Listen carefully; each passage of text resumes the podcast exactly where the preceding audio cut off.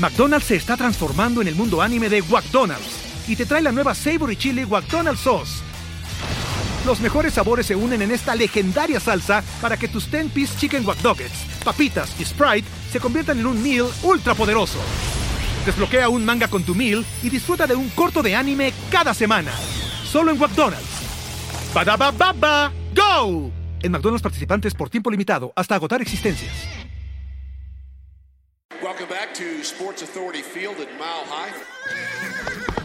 Bienvenidos al Broadcast. Hello, America, Mexico, and remote parts of Canada. Noticias, información y análisis sobre los Denver Broncos. Peyton, can you hear me? Peyton, can you hear me? He was open at the 40. Tebow hit him in stride. And there was a stiff arm by Thomas delivered at midfield and basically ended the game. Check off. Su anfitrión, Jorge Tinajero. This one's for George. Hola, ¿qué tal amigos de El Broncast? Una vez más estamos aquí para platicar de los Denver Broncos. Eh, pues la verdad es que andábamos rascándole a los temas, pero recientemente tuvimos uno y creo que tenemos que abordarlo. Pero como cada semana, eh, últimamente ha sido semanal esta edición del Broncast, me acompaña Fernando Pacheco y me acompaña también Andrés de Cesarte. ¿Cómo están muchachos? Todo bien, amigos. ¿Ustedes qué tal? Todo bien, todo bien. Muchas gracias, bien. Fernando. Salud. ¿Sus bebidas están listas? Estamos listos. Muy frías. Muy Estamos frías. listos. Perfecto, como debe de ser. Pues Ya eh, les anticipaba a los amigos que ya están viéndonos en este momento en vivo y bueno, eh, también los que nos van a ver posteriormente, que una noticia que realmente está eh, impactando tanto el mundo de la NFL, aunque ayer tuvimos el primer caso de COVID este, en un jugador eh, este, activo, que fue en los Rams, eh, Brian Allen. Pero hoy se dará eh, a, conocer hace unas horas que Von Miller dio positivo a COVID-19. ¿Cómo ven? ¿Cómo ven esta noticia? ¿Qué, les causó? Pues eh, al- finalmente, finalmente es un es una sorpresa. creo que conforme han pasado los, los días, hemos visto cada vez eh, noticias de más impacto con respecto al COVID. eh, lo hemos visto avanzar. eh, digo, lamentablemente no se lo sabían. La madre de Carl Anthony Towns falleció, el jugador de los Timberwolves. vemos cada vez que, que fa- fallecen más personalidades famosas, ¿no? Generalmente de, de edades más altas. Pero bueno, ya esto ya impactó la NFL, no, no va a parar. entonces hay que ser optimistas y quedarnos en casa, ¿no? Eso creo Que que final de es lo cuentas, más sano. eh, el tema no debería ser tan crítico porque no estamos en temporada regular, los jugadores no están conviviendo, ya había un encierro previo a esto. eh, finalmente, Von Miller, no sé de qué forma lo adquirió, ya debería haber estado eh, aislado. Eh, el tema con él es que tengo entendido que padece de asma. Ese es el tema, ¿no? O sea, padece, bueno, dice que, que padece de asma, pero aquí realmente lo interesante es saber realmente cuál fue la, la verdadera razón por la cual se contagió, ¿no? Se supone que él está guardando su distancia y todo eso. Bueno, eh, estar- sería interesante saber cuál fue la forma de contagio, porque eh, antes de, de entrar al aire yo le comentaba a George que eh, durante las semanas previas, por lo menos un mes antes, estuvo entrenando con Shane Ray y otro tipo de personalidades ahí en su casa. Entonces, Y estuvo en eh, California, estuvo en California unas semanas antes. Exactamente, ¿no? Entonces, eh, ver si realmente estuvo en contacto con alguno de otro, algún otro jugador, porque sabemos que, que los jugadores de NFL tienen la costumbre de juntarse para entrenar en, off-season, sobre todo Von Miller, que tiene su, su Rush Camp y todo este show, es muy amigo de, de Shane Ray y de Shaq Barrett, y bueno, siguen entrenando ellos en off-season, y saber si estuvo en contacto con alguno de ellos y, y si él, alguno de ellos también es positivo, ¿no? Sí, es, un tema crítico, como bien lo dices, y mm, tocando el tema de los broncos, esa situación con el, con el asma, eh, sabemos que es un, tema que podría complicarse. Esperemos que no. La verdad, hay que ser positivos este, y, esperar que la recuperación sea eh, rápida, sea pronta y pues que esté listo para que en el, en futuro, y esperemos que haya temporada también, este, pues esté listo para jugar, ¿no? Porque entonces, eh, no sé, ¿creen que esto podría afectar eh, la estrategia de los Broncos en el próximo draft?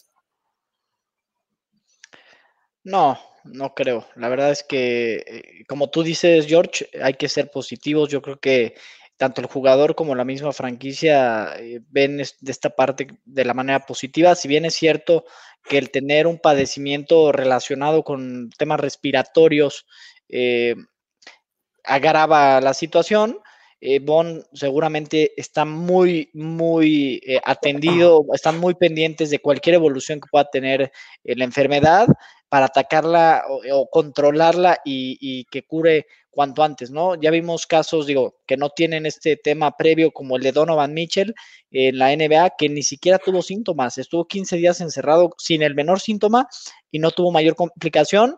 Y también hemos, hemos visto casos de jugadores eh, de otros deportes que han tenido síntomas, pero se han recuperado satisfactoriamente. Entonces, esperamos que, que así sea, ¿no? Sí, que finalmente, perdón, Fernando, nada más apuntar que eh, pues es un tipo que está eh, eh, bajo condición física saludable, ¿no? Eh, fuera de esta, de esta situación con el asma, pero pues es un tipo eh, con buena salud fuera de eso. Yo lo que tengo entendido es que eh, él empezó con los síntomas hace dos días, eh, que fue con los médicos de los Broncos, precisamente, que ahí fue donde se lo diagnosticaron los médicos del equipo y que está en contacto con ellos, que ya para el día hoy tercero, que digamos que empezó los síntomas hasta ahora, que se confirma y que ha estado aislado en su casa, dice que ha sentido una evolución eh, mejor, que se siente bien, pero bueno, eh, creo que por más de que sean superatletas, todos estamos expuestos a este tipo de, de contagios en cualquier momento, ¿no? Eh, digo, ojalá y, salga de lo, de lo más pronto posible de, de esta situación.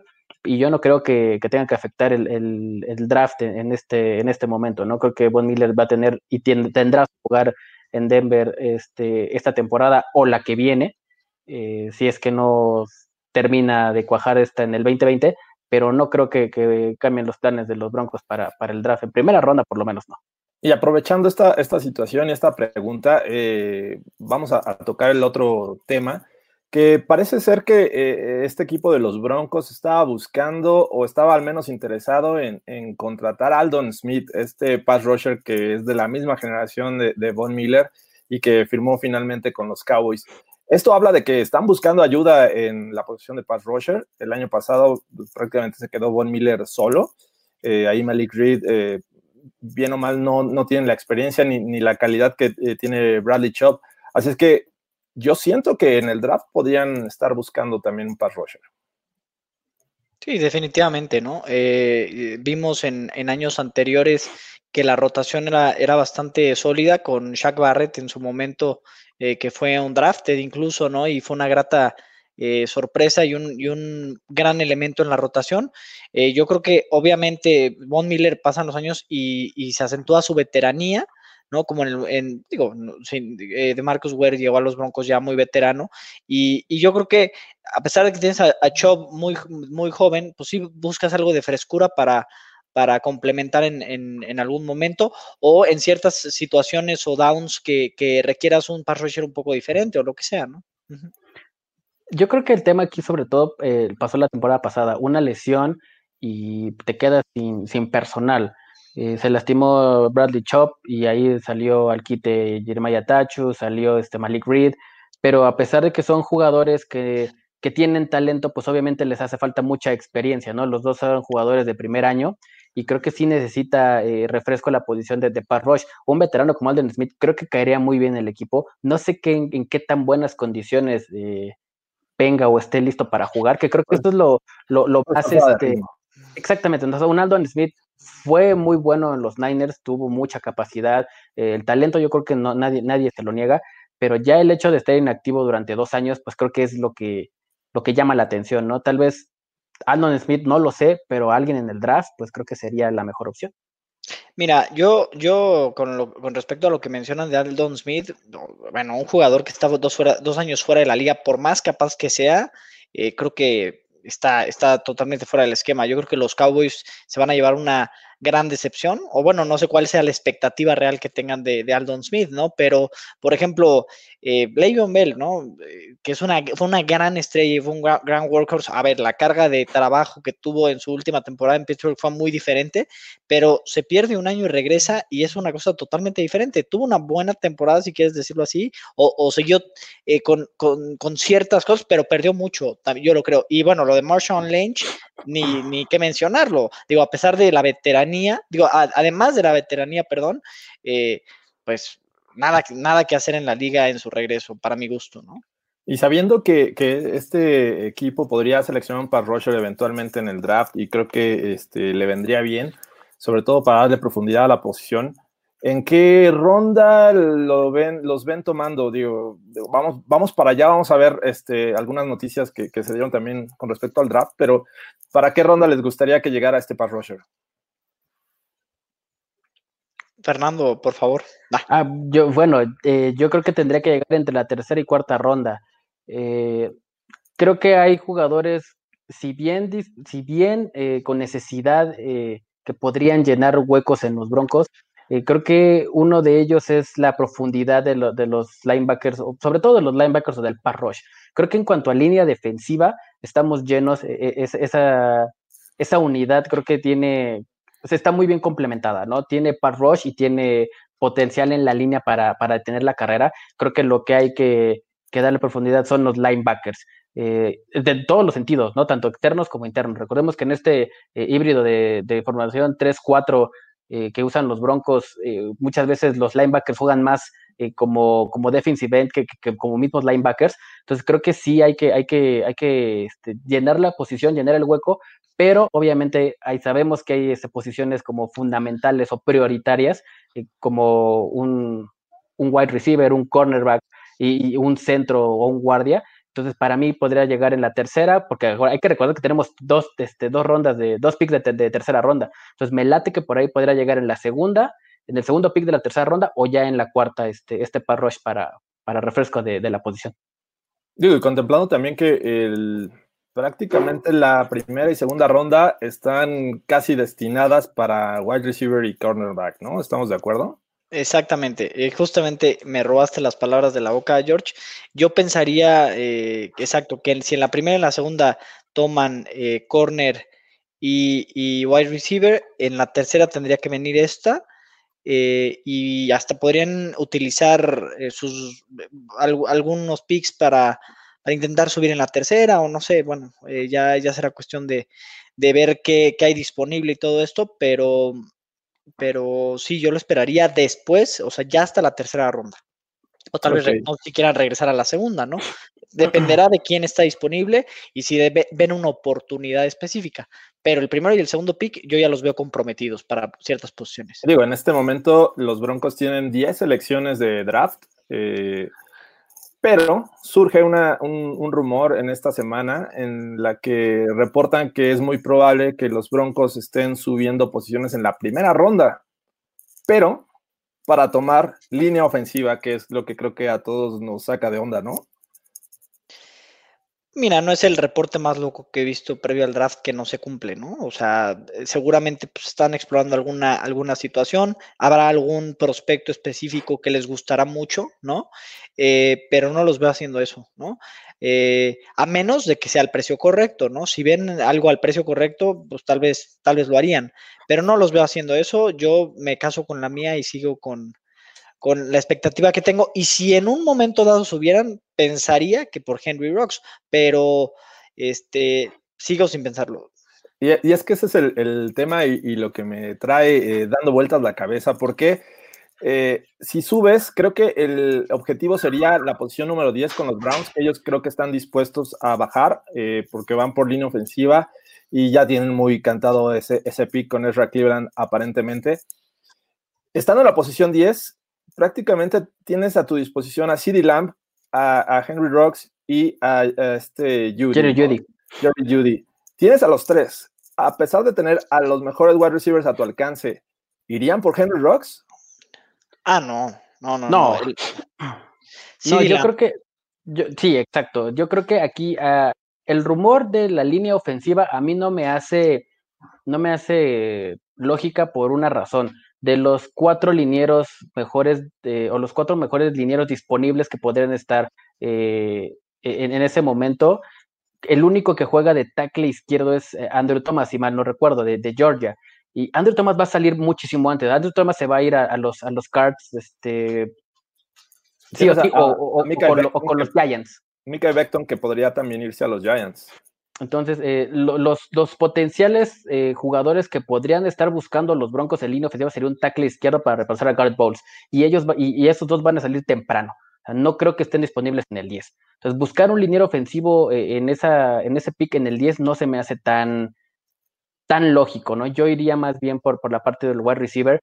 Y pues a mí me late que está o Jerry Judy o, o CD Lamb, ¿no? Que creo que son los dos receptores con, mejores credenciales en, cuanto a college y en cuanto a los Pro Days y, el, Combine. Creo que lo hicieron mejor. Obviamente, para mí, el mejor receptor de esta generación es CD Lamb, pero eh, creo que sí. Eh, en este momento a mí me, surge mucho la duda de saber si realmente un jugador como CD Lamb eh, valdría la pena tomarlo en el 10, porque potencialmente está, es, es, un jugador que podría ser un wide receiver 1 tranquilamente esa es su evolución. Entonces, si el plan es que sea Cortland Sutton el 1 y Sid Lamb el 2, creo que ahí este, decidirse por alguno de ellos en algún futuro creo que sí causaría un poco de conflicto.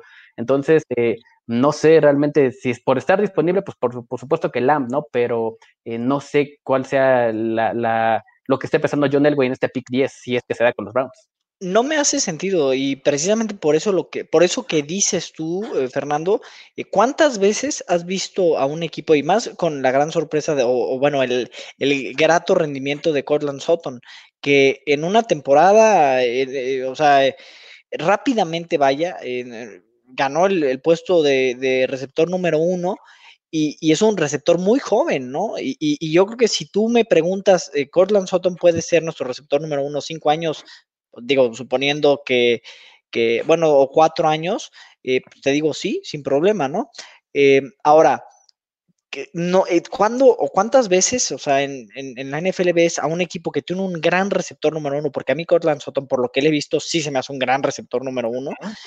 Tomar otro receptor de calidad o potencial número uno es muy, es muy difícil este, y no los veo haciéndolo. Entonces, por eso subir a la 10 no me, no me haría tanto sentido, aunque, exacto, hay reportes, seguramente lo están explorando. John Elway no es ningún novato de esto, eh, la verdad es que es una persona que en el draft se sabe manejar, eh, que, que, que, en general tiene una estrategia. Entonces, eh, yo creo que también podría ser eh, algo para distraer o no sé, o sea, el draft es una cortinas de humo. Cortinas de humo y de verdad es que el draft muchos equipos se manejan así, entonces no me sorprendería. Y, es, y, esto, y esto me trae a, la mente lo que acaba de pasar en la semana de, de, de Marius Thomas diciendo que le gustaría regresar a Denver, ¿no? Eh, que le gustaría retirarse, terminar su carrera ahí y todo. Eh, ¿Ustedes ven llegando a Demarius Thomas a Denver otra vez? Eh, nada más para cerrar, estamos de acuerdo de que si suben, que no sea por un liniero ofensivo. Por favor, no. Por favor, no. Y considerando que toman un wide receiver y, aprovechando la, pregunta, me parece que eh, les vendría bien. O sea, finalmente, de Marius Thomas es alguien que ya conoce la franquicia. Eh, por ahí estaba argumentando que él quiere llegar a, a las 10.000 yardas por recepción. Le faltan, me parece que 237, si mal no recuerdo. Ajá pero desde la visión de, ser un mentor hacia los jóvenes, ¿no? Finalmente tampoco Denver está lleno de wide receivers de calidad. Tienes a Cortland Sutton y nadie más. Por eso es que estamos pensando que con la primera selección de, del draft irían por un wide receiver que podría ser el 2, este, pero con un gran talento, ¿no? Y si le pones como 3 a Demarius Thomas, pues la verdad es que me, me gusta, me gusta esta, esta idea. Eh, ¿qué, memoria tienes, George? Sí, son 237 yardas, eh, ya lo revisé. Este, mira, de Marius Thomas específicamente, digo, está muy bonito, muy sentimental y lo que quieras, pero de Marius Thomas fue un receptor que tuvo seis años consecutivos con mil yardas, ¿no? Y arriba de, bueno, y en casi todos esos seis años, bueno, todos esos seis años arriba de las 140 recepciones, incluso siete años con 140 recepciones, y después ha venido a menos brutalmente, ¿no? Un poco por falta de downs y por, pero a ver, de Marius Thomas tiene 32 años, ¿no? No es un receptor veteranísimo, pero la producción ha venido a, a menos. La verdad es que también su, su eh, productividad, bueno, sí, la producción eh, ha bajado, ha bajado considerablemente de nivel. eh, como que ya, si a mí me preguntas, yo veo un Demarius Thomas que lo mejor ya pasó. Y me, y me acuerdo mucho, cuando veo ahorita el Demarius Thomas de 32 años, me acuerdo de Greg Jennings, ¿no? Cuando eh, llega después, eh, no me acuerdo en qué orden, a Miami y a los Vikings, que tú pensabas, de Greg, Greg Jennings tiene todavía un poco de gas en el tanque. Todavía puedes hacer algo con Greg Jennings, el gran Greg Jennings que levantó un Lombardi con los Packers, todavía tiene algo. Y no pasó con nada con él ni en los Vikings ni en Miami. Entonces, yo creo que traer a Demarius Thomas no, no agregaría mucho, la verdad. Eh, en general, teniendo un, un, como el de Noah Fant por su tamaño y esto, y tener dos buenos receptores, que estamos prácticamente seguros que en esta clase vamos a tomar un receptor en la primera o en la segunda, yo creo que estás hecho, ¿no? Puedes tener un receptor 3 como este mm, Spencer o como Hamilton o como este, ay, se me fue su nombre, Eh, Tim Patrick. Patrick. Tim Patrick, exacto. Yo creo que ya con, con- porque a, a Fant lo puedes meter en el slot y puedes meter a bloquear adentro a alguien más, ¿no? Entonces, eh, no, no sé si, ¿qué, qué opinan de eso? No, yo sí lo quiero porque eh, volvería a ser este. eh, mi jersey volvería a ser este actual. Entonces, también yo. sí, También el mío. Entonces, el, el de, de Marius Thomas. Pero digo, hablando de, de la cantidad de, de yardas que acumuló con la franquicia, pues hay que recordar que so- fueron cuatro años con Peyton Manning y estuvo sufriendo con, con Simeon, con Paxton Lynch, con, con Brock Osweiler. Este, pues la verdad es que esas últimas temporadas tampoco tuvo gran apoyo por parte de los corebacks. Ahora, lo que quieres es darle a, tu coreback este, novato, bueno, no novato, pero sí joven, de segundo año, eh, quieres darle las armas necesarias. Es un jugador de experiencia como de Marius Thomas, no me, no me vendría mal. No lo estoy poniendo como el wide receiver número uno, creo que ni el dos podría ser, pero como tres viniendo de la banca, creo que sería una buena opción. Yo creo que es eso. Yo creo que a Denver le hace falta ofensivamente un veterano, eh, un veterano que pese en el equipo, porque eh, digamos, eh, quién es ahorita el, que podría mover a ese equipo en cuanto a liderazgo, de conocer la franquicia, de, llevar el equipo, de como bajarle los humos a un coreback que seguramente va a salir con muchos ánimos de demostrar muchas cosas. El único que tal vez podría ser este que tomar ese papel podría ser Garrett Bowles, eh, porque de ahí en fuera tú tienes a un eh, Philip Lindsay, tienes a un Robert Freeman, que es su tercer año, exactamente. Y tienes a un Melvin Gordon que puede ser el más veterano, pero apenas se va integrando el equipo, ¿no? Entonces, alguien que conozca la franquicia y que pueda eh, estabilizarlo de alguna manera, creo que de Marius Thomas le caería muy bien al equipo, sobre todo un cuerpo de receptores que, si bien sí ha bajado el, el rendimiento de Demarius, eh, creo que es lo mejor que podría tener de, o, o traer Bronco de, la agencia o de fuera, que sea veterano y sobre todo eso, ¿no? Que conozca el equipo, que pueda enseñarles a, los demás eh, lo que es estar en Denver. Creo que le caería muy bien eh, como un wide receiver 3 y, como, como un mentor pa, para los demás, sobre todo para Drew Locke, que seguramente va a salir este, como pistolero a querer bombardear cuando creo que hay que tener un poquito más de calma porque no hay nadie ofensivamente que pueda tener ese papel como Von Mir lo tiene en la defensa, ¿no? Mira, y, y, y, yo la verdad tengo mucha confianza y, y, eh, la recepción que hizo este, este Cortland Sutton contra los Chargers, tengo creo que me acuerdo la que se le pone enfrente a Casey Hayward, creo, ¿no? Uh -huh. que, que, dice, este pase es interceptado, ojalá no, pero y se le mete enfrente a Casey Hayward, le gana la recepción, a mí me, me dejó anonadado auténticamente. Yo creo que Cortland Sutton, conservando las distancias, ¿no?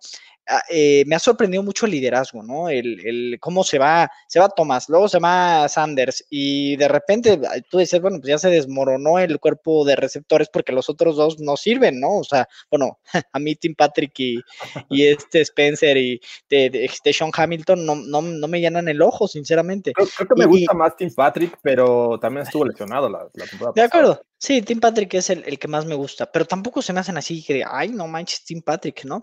Este, pero eh, Sutton, se me, se me, me, acuerdo un poco conservando las distancias a, de Andre Hopkins, ¿no? Que tuvo, este, bueno, él, él, tuvo puro petardo lanzándole sus primeros años, ¿no? Muchos, muchos eh, se, fue, se fue un veterano importantísimo, el receptor más importante de la franquicia, Andre Johnson, ¿no? Eh, y, y, bueno, tuvo que echarse el equipo al hombro y hoy es un jugador consolidado que tú pudieras decir, eh, en su momento pudiste haber dicho, cómo se va a consolidar este jugador, tal vez sin el liderazgo en el vestidor, sin eh, un gran coreback, ¿no? Sin eh, todo, todos estos factores. Y hoy se ha consolidado, digo, ya no está en los Texans. eh, No, pero está para un coreback de segundo año como Kyler Murray, ¿no? e- Exactamente, está majestuoso el, el- el- el- tema ahorita, ¿no? Entonces, esa, digo, conservando las distancias, insisto, esa impresión me da Cortland Sutton, ¿no? Ok, y siguiendo con el tema del draft, este, este, creo que fue ayer cuando Mel Kiper sacó su versión número 4 de mock draft, eh, lo hizo de dos rondas y a los Broncos en la posición 15, que es la que tienen actualmente de la primera ronda, les pone a Justin Jefferson de LSU, este wide receiver, teniendo libre a Henry Rocks en su ejercicio. ¿Cómo ven? ¿Les gustaría que tomaran a, a Jefferson sobre Rocks? ¿En qué pick? ¿En el 10? En el El 15, 15. no, en el- sin 15. moverse, sin, sin ningún movimiento. Perdón, eh, sí. Pues mira, Justin Jefferson, no sé si se me hace un, un receptor de pick 15, así top 20, pero me gusta mucho, ¿no? Eh, digo, yo insisto que dudo que si te cae Rocks, yo creo que agarras a Rocks, ¿no?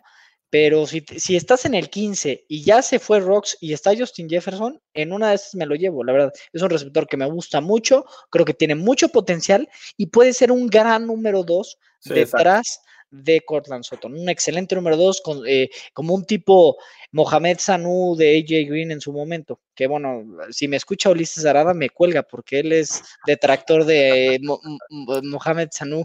Pero bueno, A mí eh, no me desagrada la selección de Justin Jefferson siempre y cuando sea en la segunda ronda. Eh, creo a mí me gusta mucho en el tape, me gusta mucho lo que hace, creo que es un gran jugador.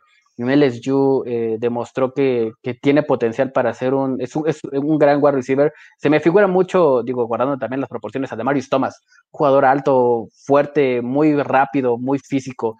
Eh, que creo que eso es lo que le hace falta a Denver otra vez, un, un receptor de esa, de esa categoría pero para el pick 15 se me hace muy, muy alto. Eh, Es que eh, Jefferson ha crecido mucho, este, ya falta una semana para que comience el draft. La verdad es que es un jugador que desde el combine demostró que tiene talento, que tiene eh, las cualidades. Y como bien dice Andrés, es un verdadero wide receiver 2. Si metes a uno como Rocks en, en una guerra de egos, que sabemos que es algo común en la NFL, se van a poner a competir, ¿no? De hecho, Cortland Sutton y, y Emmanuel Sanders tuvieron un altercado la temporada pasada, ¿no? En, en el training camp.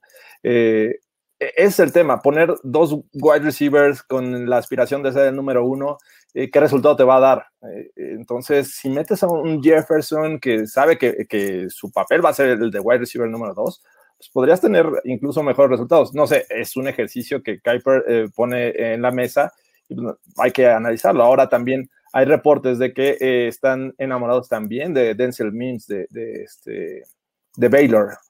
Eh, y a él, a él, sí lo tomaría en segunda ronda, a Jefferson yo no. Yo este, Jefferson es, me parece que es un talento de primera ronda. A mí Mims me hace mucha lógica en segunda ronda, pero eh, creo que me gusta más eh, la Vizca Chanel o Brandon Ayuk para este pick en segunda ronda si es que no hay un receptor ahí. Es que Ayuk también está creciendo y creo que no pasa de la, de la primera ronda. A mí, a mí, a mí, el tema de Ayuk obviamente es su lesión en la rodilla. Entonces, esto lo puede hacer bajar un poquito más, ¿no? Este, a mí me late que pueda salir al principio de la segunda ronda y por ahí lo puede tomar Denver, ¿eh? A mí, a mí en lo personal, eh, lo de la rodilla de Ayuk, o sea, yo, yo creo que este John Elway igual y en una de esas se la piensa y analiza muy bien las lesiones, porque después de lo de Jake Bott, que si bien Jake Bott fue una selección muy tardía, pero no manches, ha estado lesionado toda la vida, o sea. Por eso no ya, te... ya se fue por Tyren en la primera ronda. Exactamente, o sea, no, y, de hecho un Tyrant que, creo que sustituye muy bien en, el, papel a Jake Bott, ¿no? O sea, específicamente. Pero no sé qué tanto se arriesgue por un jugador con un tema de lesión previo, porque por ejemplo con DeMarcus Walker también ya batallamos un poco, este, no, no sé qué tanto se arriesgue por un cuate que tenga antecedentes de lesión, ¿no? Y ahora en la segunda ronda, en, esta, en este mismo mock draft, eh, les pone un cornerback, que creo que es la opción que hemos pensado, wide receiver y luego cornerback. Algunos pensarán este, de manera eh, contraria, pero le pone el, el compañero de, de, este Jeff Okuda en Ohio State, Damon Arnett. La verdad, no se me hace mala, mala opción, ¿ustedes? Muy buena opción. No, no se me hace mala opción. Yo tal vez este, no lo tenía en el radar, pero pues creo que eh, es un pick lógico. Eh, yo me caso más con la de la que dije el, el podcast pasado, con César Ruiz, eh, un guardia, centro guardia. Eh, me gusta más esa combinación, pero bueno, realmente la posición de cornerback es una posición que sabemos que se tiene que llenar en las primeras tres rondas, bueno, son tres picks, y pues no, no se me haría mala selección este, en este mock draft, ¿no? Digo, considerando que este, está libre, ¿no? Y a, a lo mejor que si no se mueven en la primera ronda, yo sí los veo subiendo en la segunda. Ah, Entonces, habíamos, habíamos platicado de los top 3 o de los top 3 prospectos de corners, que el primero es Okuda, el segundo es, se me fue su nombre, Fulton, no, es CJ Henderson. CJ Henderson. CJ Henderson.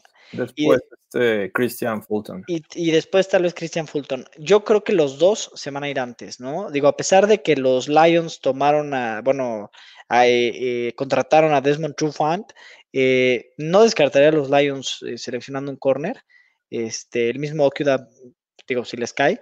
Este, entonces, pues, eh, Fulton me sigue haciendo sentido en, en, en, en el pick 15, ¿no? Entonces, yo pensaría más incluso en un wide receiver en la primera ronda y, y manteniéndome y casado con la mía.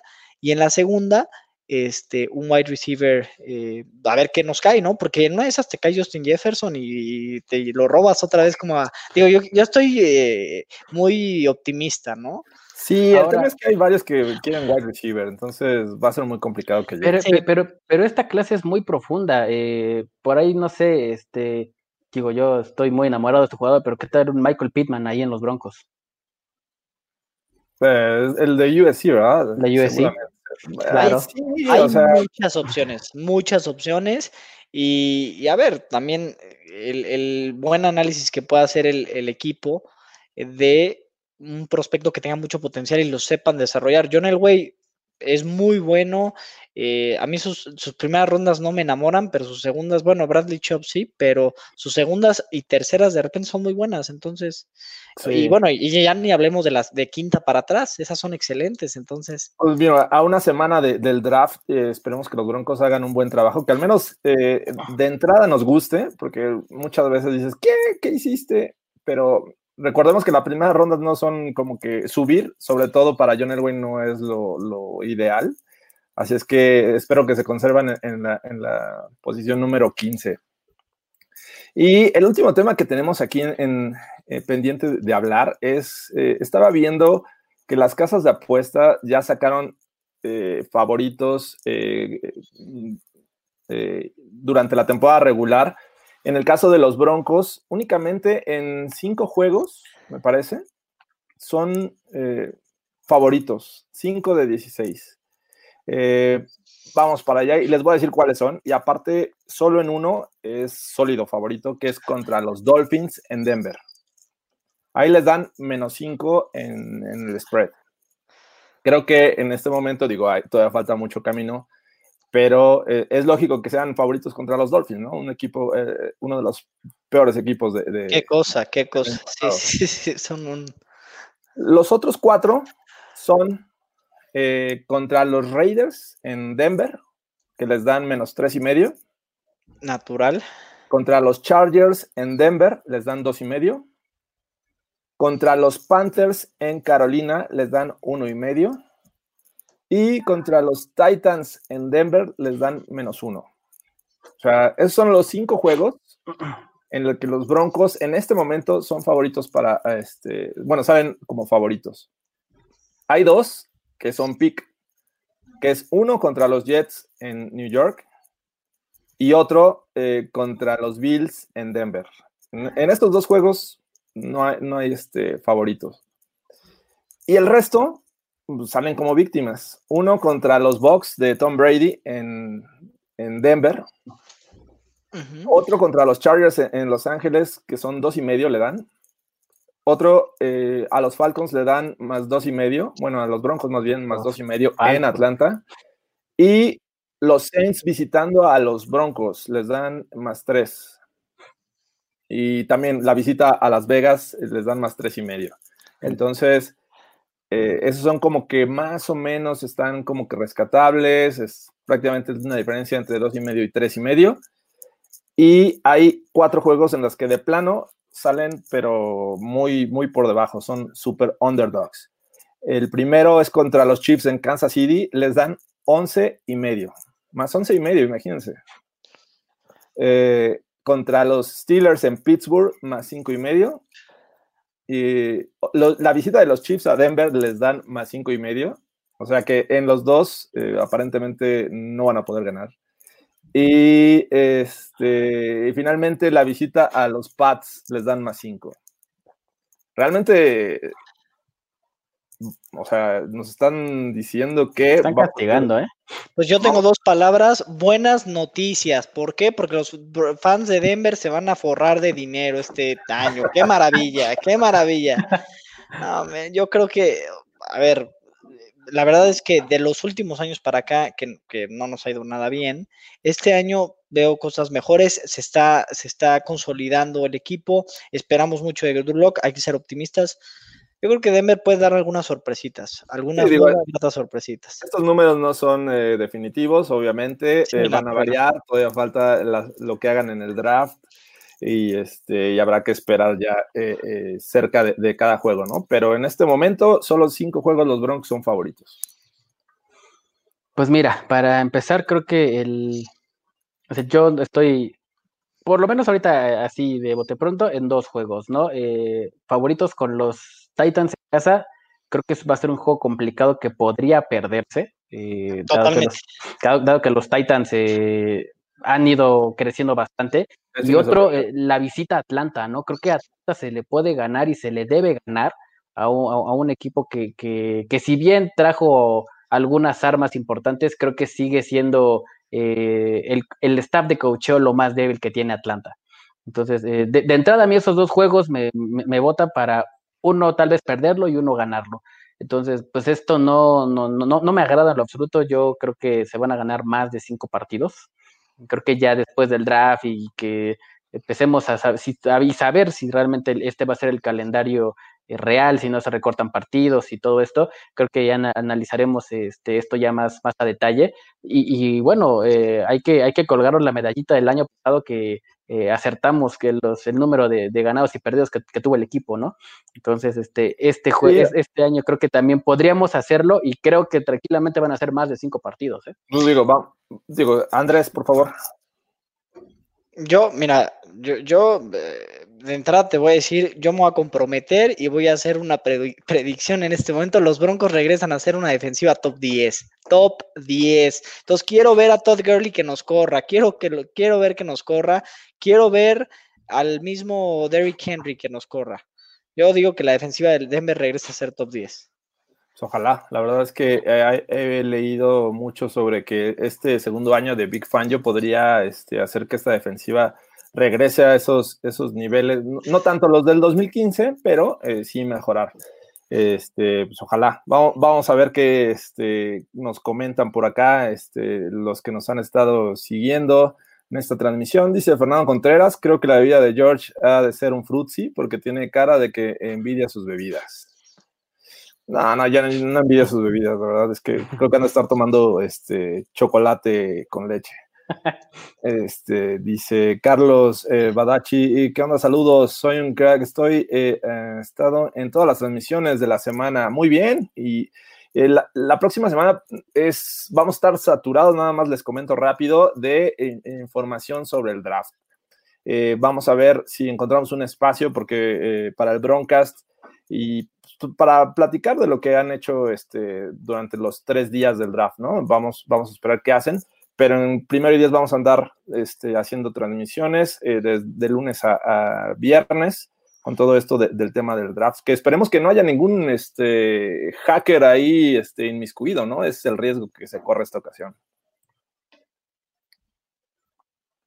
Dice eh, Facundo Estrada, eh, es muy dura la novedad, están hablando de, de, lo de Von Miller, también nos comentan, Miller es un tipo muy sano, no creo que le haga mucho, además de que probablemente el equipo y su familia están muy pendientes de él, sí, claro, eh, es un jugador, eh, el mejor jugador de Denver, ¿estamos de acuerdo? Sí, el jugador, y, el bueno, jugador franquicia, ¿no? Obviamente tiene todos los reflectores encima eh, con su estado de salud. También nos dice Aaron Moya, saludos al One and Only Broncast de México, el mejor de los deseos para Bon. Sí, le mandamos lo mejor. Dice, tendrá el día, al día el seguro médico. Perdón, pero busco el humor en un mal momento. Sí, hay que buscarle el, el lado positivo. La verdad es que las cosas están tan, tan feas que pues, hay que reírnos un poco. Y él, y él mismo en los reportes que, que en el comunicado que, que lanzaron los Broncos decían, Bon está de muy buen humor, está muy bien en casa, el viernes, mañana va a dar una, eh, un update eh, del tema, entonces hay que estar muy tranquilos, o sea, eh, entremos en, en, en- en tristeza en, Sí, no. en su momento, si es necesario. sí preocupa, pero pues hay, hay que ser positivos, muchachos. De acuerdo. Eh, Carlos Badachi también dice, Adrian Peterson cuando regresó a la liga la rompió. Me imagino que se refería cuando, este, Cuando tuvo estábamos su hablando de, de Aldon Smith. Sí, pero Adrian Peterson era una situación muy, dif- muy diferente. O sea, él tenía equipo, ¿no? Él fue una suspensión por, por el tema de su hijo, este, y, y- y no, él, él estaba dentro de la liga, ¿no? Ya cuando estás fuera como tal de la liga, como Aldon Smith, aparte Aldon Smith no, no tuvo una bronquita, ¿no? O sea, él está fuera de la liga porque reincidió y reincidió y reincidió. Entonces, eh, no espero nada de Aldon Smith, sinceramente. Ok, dice Karen, eh, saludos, saludos para allá. Eh, Antonio Parra, eh, de Marius bajó nivel por los corebacks que tuvo en los últimos años. Yo estoy Sí, de acuerdo. Fernando Martínez, eh, Von Miller es atleta con fuerte sistema inmune. No le va a pasar nada. Si acaso que tenga las precauciones para que no contagie a seres queridos y evitar la tragedia a la CAT. A la Carla Anthony Town, sí, qué tristeza, la verdad. Eh, este, dice eh, también Carlos, eh, si Jason Witten firmó con los Raiders, ¿por qué Thomas no puede con los Broncos? Yo, yo- yo estaría bien con... con Yo estoy de acuerdo que, re- que regrese. Si Demarius Thomas regresa. Badachi, ponte una playera, Badachi. Vamos, vamos a censurar a Carlos. Bueno, aquí, aquí no censuramos. Este, pueden salir sin playera si quieren. Eh, Miller tiene asma, dice Alex Reyes, eh, si no me equivoco. Esperemos que no le afecte. Sí, todos estamos lanzando buena vibra para, para el señor Von Miller. Eh, Facundo Estrada nos dice: La Vizca, ese tiene que ser nuestro pick. Otro oriundo de, de Colorado. ¿no? Colorado. Igual que Philip Lindsay. Eh, Fernando Contreras, la ventaja de los Broncos es que hay muchos equipos con otras necesidades. Igual les puede caer un gran prospecto de wide receiver en segundo o tercera. Sí, sí, es también es, es una de las situaciones que podrían ocurrir con este equipo. Aunque eh, el tema es que cuando empieza uno temprano a agarrar wide receiver, todos empiezan a, a querer seguir. Yo no creo que en tercera ronda, pero en segunda se me hace muy lógico, muy posible.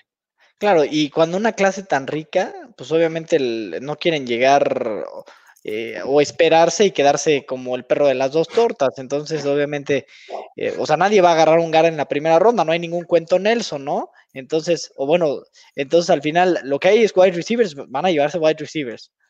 Ok, dice también Fernando Contreras, más respeto para mis truchas, que una vez con Aquaman casi le sacamos el juego a Manning y compañía. Casi no existe, ¿eh? ¿Se hace o no se hace?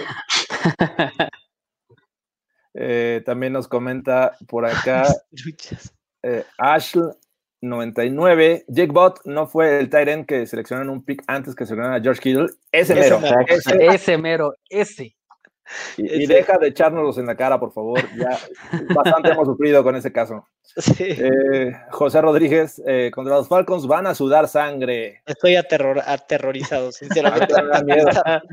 Con un eh, super Todd Gurley que, que se la pasa lesionado. Pero Fí- bueno. Fíjate, fíjate, fíjate que este amigos y a, a mi- nuestro amigo José Rodríguez, lo único o, o lo rescatable de Atlanta son los bravos en el béisbol. Claro. Eso es lo bueno de Atlanta, caray. No, Así pero tuvieron, tuvieron muchas bajas, ¿no? Atlanta. Sí, pero es, es el, creo que el único equipo que tiene este, puras selecciones de primera ronda en su ofensiva. O sea, Sí, a ese nivel. Pero el chiste es saberlos usar, ¿no? No, digo, ¿Para qué me compro un carro de, de, de, este, Fórmula 1 si no lo sé manejar? Sí, sí, exactamente. Entonces, No, después bueno, de cómo tiraron el Super Bowl, no me preocupa absolutamente nada de Atlanta. Yo perdí mucho dinero ese día. Saludos desde Chile, así es José Rodríguez. Una fórmula en el draft podrían tomar en la primera ronda a César Ruiz y en la segunda a la Vizca Chenao. ¿Cómo ven esa? No, jamás. pues mira, eh, César Ruiz? eh, Pe- Ruiz. pero sería un super rich, ¿no? César Ruiz, creo que creo que hay jugadores o habría jugadores mejores. eh, Te lo Eh, encuentras en la segunda ronda, César Ruiz. sí, sí, claro, claro. Venga, este Enrique Amarius Díaz nos dice, bien Andrés. No sé No por sé- qué, pero gracias. No sé en qué momento lo dijo, pero... Yo pues, bien. tampoco sé por qué, la verdad. Dice eh, también Fernando, sugiero que post-draft hagan una predicción de cuál podría ser el récord de los Broncos para la nueva temporada, si es que hay. Se hará. Eh, y- se hará, se hará. digo, para ser más precisos, lo hacemos previo al inicio de la temporada, ya que tenemos toda la, la- este, la información, pero bueno, vamos a hacerlo, vamos a hacerlo. Buena propuesta. Dice Ju- Julio César Ortega, eh, compa, se ven mal haciendo un podcast del equipo al que le van. Muchos aficionados esperamos los videos y cuando, y cuando la conversación es un solo equipo, da flojera verlos. Mejor platiquen entre ustedes. Pues lo estamos haciendo, de hecho. Sí, nos lo estamos pasando súper bien. Sí, muchas gracias por el consejo. Este, también- Pero lo sigue viendo, esto te lo Pero lo sigue viendo, claro. Perfecto. Dice Osvaldo Rosales, ¿siguen seguros que Lindsay será running back 3? Seguros no. Yo creo que este, los van a poner a competir, ¿no? Si no se deshacen de Freeman, eh, van a competir. Y creo que Freeman tiene esa capacidad para correr entre los tackles que no la tiene Philip Lindsay, porque estamos de acuerdo que eh, este Gordon va a llegar a, este, a ser el número uno. Sí. Sí. Sí, y, y- y insisto, creo que el, el tema con Lindsay es que no es tan bueno saliendo del backfield eh, recibiendo pase, cosa que Royce Freeman sí lo es. Entonces creo que por ahí está la ventaja que, que- que tiene Freeman sobre Lindsay, no sé. En el depth chart seguramente está Gordon, Lindsay y Freeman, ¿no? Pero pues ya en training camp ya será otra cosa. De acuerdo, y obviamente al final no, no tratamos de pontificar ni mucho menos, ¿no? Eso es algo que vemos por las condiciones, porque el año pasado específicamente a Lindsay le costó mucho trabajo correr entre los tackles, ¿no? Entonces es por lo que tal vez se antoja complicado el one and two punch de el one two punch de Phil Lindsay con bueno de eh, Gordon con Lin- Lindsay, ¿no? Así es. eh, también nos dice eh, José Rodríguez, si los Broncos tienen probabilidades eh, de ganarnos, pero no será fácil. Y a los Falcons viene con envión anímico con el final de temporada. Pero veremos, sí, vamos a ver, vamos a ver si juegan, vamos a ver. Todavía falta mucho, así es que pues vamos a, a- tener que esperar unos meses. Si Demarius regresa, también Paxton Lynch. Tell me why. No, no, No, no, no, digo, hay, Fernando, por proporciones, hay favor. proporciones, ¿no? Hay No me hagas esto, no me hagas esto, Fernando. Por favor. Digo, George estaría feliz porque podría usar su jersey otra vez, pero este, serían dos que se vuelven este, una vez Los más dos. actuales. sí. Eh, Wilmar Chávez dice: si no llega Rocks a, a la 15, ¿podría valer la pena bajar? Sí. Eh, Depende que hay disponible, ¿no? Y, y qué, qué ves, ¿no?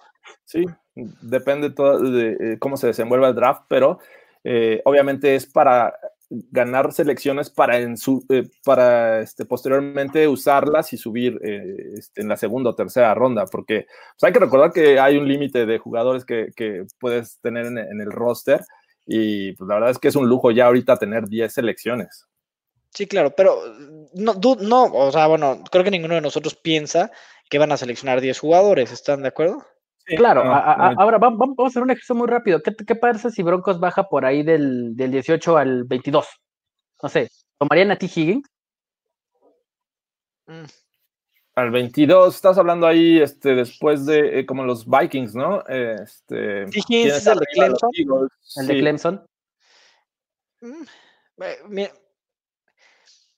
tal vez, No. tal vez. Eh, Sí, digo, la verdad es que Higgins no se me hace un talento de primera ronda. Mejor iría por Ayuk este, o Mims, si acaso. O, o igual y ahí está Justin Jefferson. También, también O ahí está. Joseph Jefferson, ¿no? Dice Sergio Iturria, eh, ¿qué estrategia de draft ha seguido Elway históricamente? ¿Mejor prospecto o necesidad? Mejor prospecto, ¿no? Yo creo que mejor prospecto. Sí, porque Lo mismo- digo, comenzando con Von Miller, ¿no? O sea, seleccionas al mejor eh, talento en lugar de la necesidad, que era este tackle defensivo en ese entonces. Exactamente. Mm, y yo- de hecho yo- quedó un par de años sin seleccionar. Yo creo que el, el- ejemplo más claro es cuando tienes disponible a Quentin Nelson y a Bradley Chop, ¿no? Eh, selecciona a, a Bradley Chop, creo que era el mejor jugador disponible.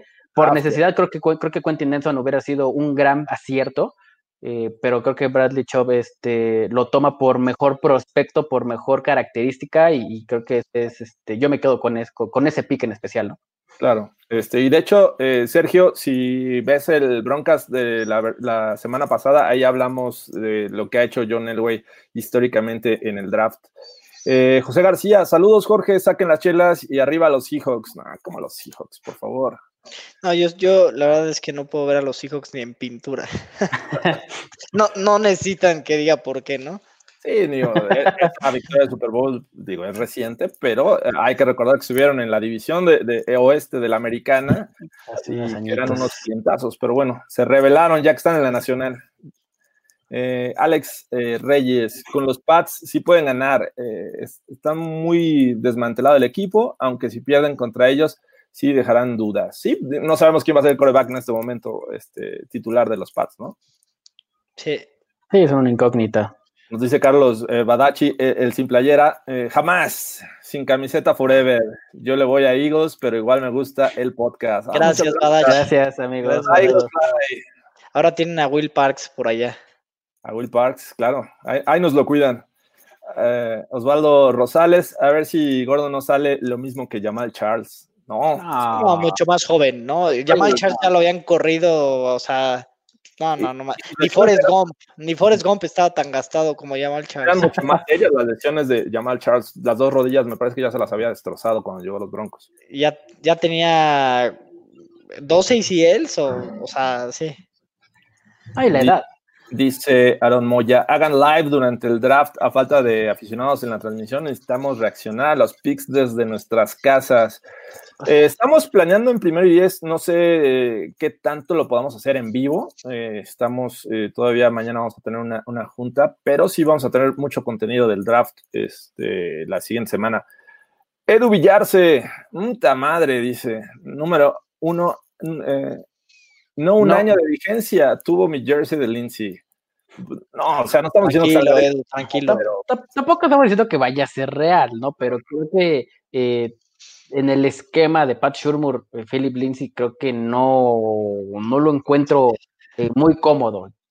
Pero bueno, hay que esperarnos a, a, que realmente venga lo bueno, ¿no? El training camp y los juegos de pretemporada y obviamente. Todo puede pasar, ¿no? Sí. Claro. Dice Osvaldo Rosales nuevamente. Se busca un wide receiver en el draft. ¿Qué tipo tiene que ser a fin de complementar a Sudon? Me parece que el mejor complemento es sin duda Justin Jefferson, pero bueno, muchos apuntan que podría ser Henry Rocks. Pero si tuvieras, George, que decir perfil específico, así como, ¿qué, qué dirías específicamente como perfil para complementar a Cortland Sutton? Eh, tiene que ser un wide receiver eh, tampoco estamos buscando altura, pero sí velocidad. Me parece que tiene que ser rápido. Rocks obviamente cumple con esas características. Es, me parece que un poco más rápido que Jefferson. También tiene buenas manos, pero hay que recordar que, eh, este, que también viene de un esquema que les facilita mucho a todos los jugadores en general. Alabama, la verdad es que da muchos buenos jugadores, pero por ejemplo a, a, Mari Cooper, que creo que también viene de Alabama, este, no era lo que se esperaba. O sea, apenas como que los Cowboys recuperó, pero en los Raiders no fue ese gran jugador. Tuvo dos años iniciales, no muy buenos, según yo, ¿no? Y después tuvo dos muy malos, ¿no? Por, por algo así, ¿no? Sí, Porque o sea, el primer año a mí me encantó de Mari Cooper, le vi cosas muy, muy agradables. Pero bueno, digo, finalmente muchos ven a esta universidad como una garantía. Si es que eh, a mí, si, me, si agarran a Jefferson, también estaría igual de, de feliz.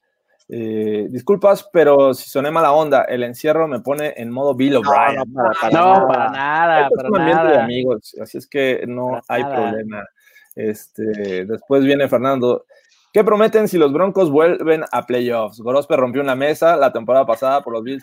No, nosotros no estamos tan necesitados, No, Fernando. no, por favor. digo, afortunadamente creo que ha sido dos años, tres años un poquito malos, pero para romper una mesa, ver, este, ganamos amigo, un Super Bowl hace cinco años, o sea, tampoco estamos así de necesitados, ¿no? No, eh, yo creo que si llevaran como 10 años sin playoffs, ah, posiblemente Fernando Pacheco se, se viste de Barrelman y, y sale ahí a la Alameda Central en la Ciudad de México, pero, No, pero si ahorita vámonos con calma. ganan el Super Bowl, me voy a un semáforo en tanga, pero a, a ver, o sea, a la Si postemporada. está, ya está, señores, ya está en la mesa la, la propuesta de Andrés. Si gana el Super Bowl los Ah, Broncos en Pero 2016, con mucho gusto.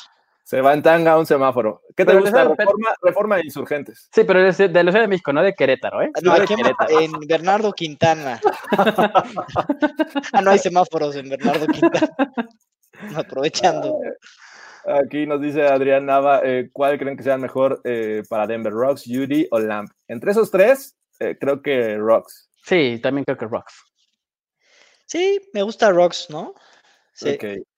Eh, también Wilmar Chávez dice, bajando unos cinco picks hasta eh, casan a Jefferson y tienen capital para ser agresivos el día 2. Sí, podría ser.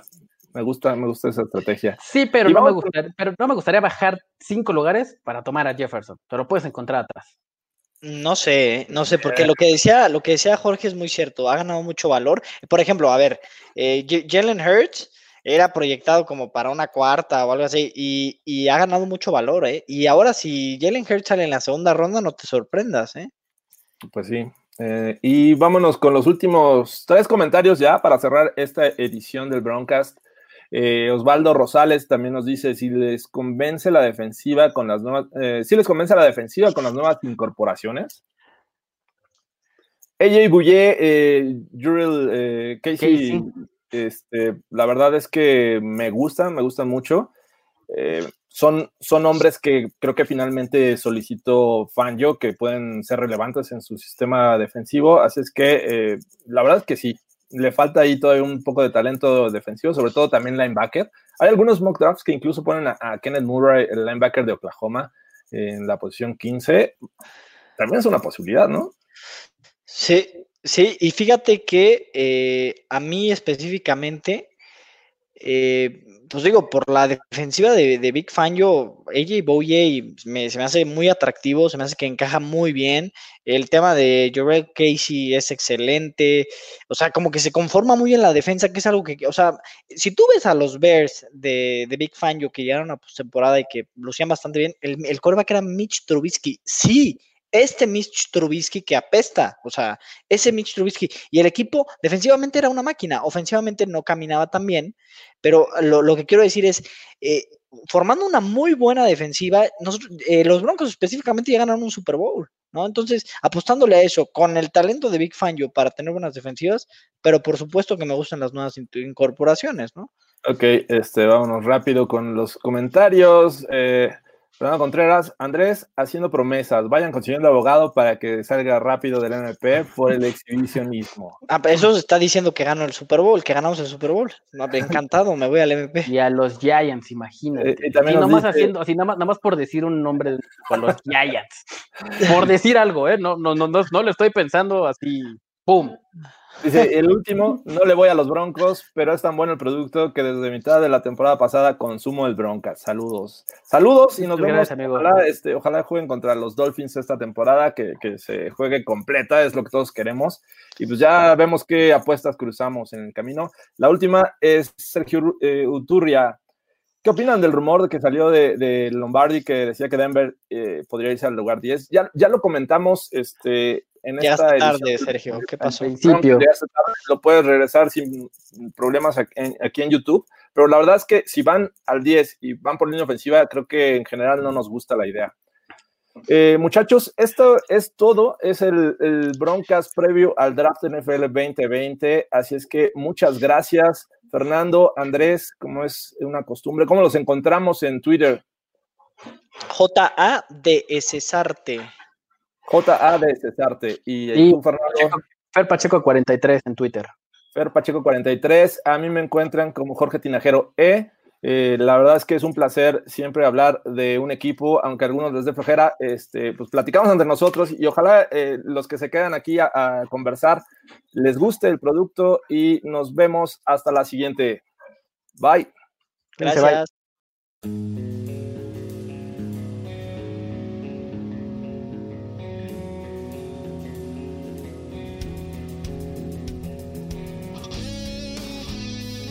Esto fue el Broadcast.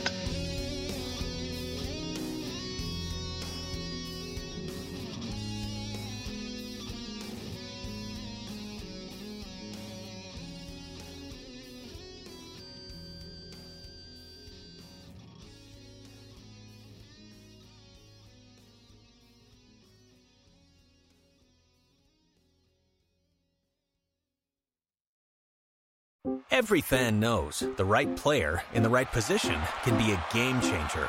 Put LifeLock between your identity and identity thieves to monitor and alert you to threats you could miss. Plus, with a US-based restoration specialist on your team, you won't have to face drained accounts, fraudulent loans, or other losses from identity theft alone. All backed by the LifeLock Million Dollar Protection Package. Change the game on identity theft. Save up to 25% your first year at LifeLock.com slash aware.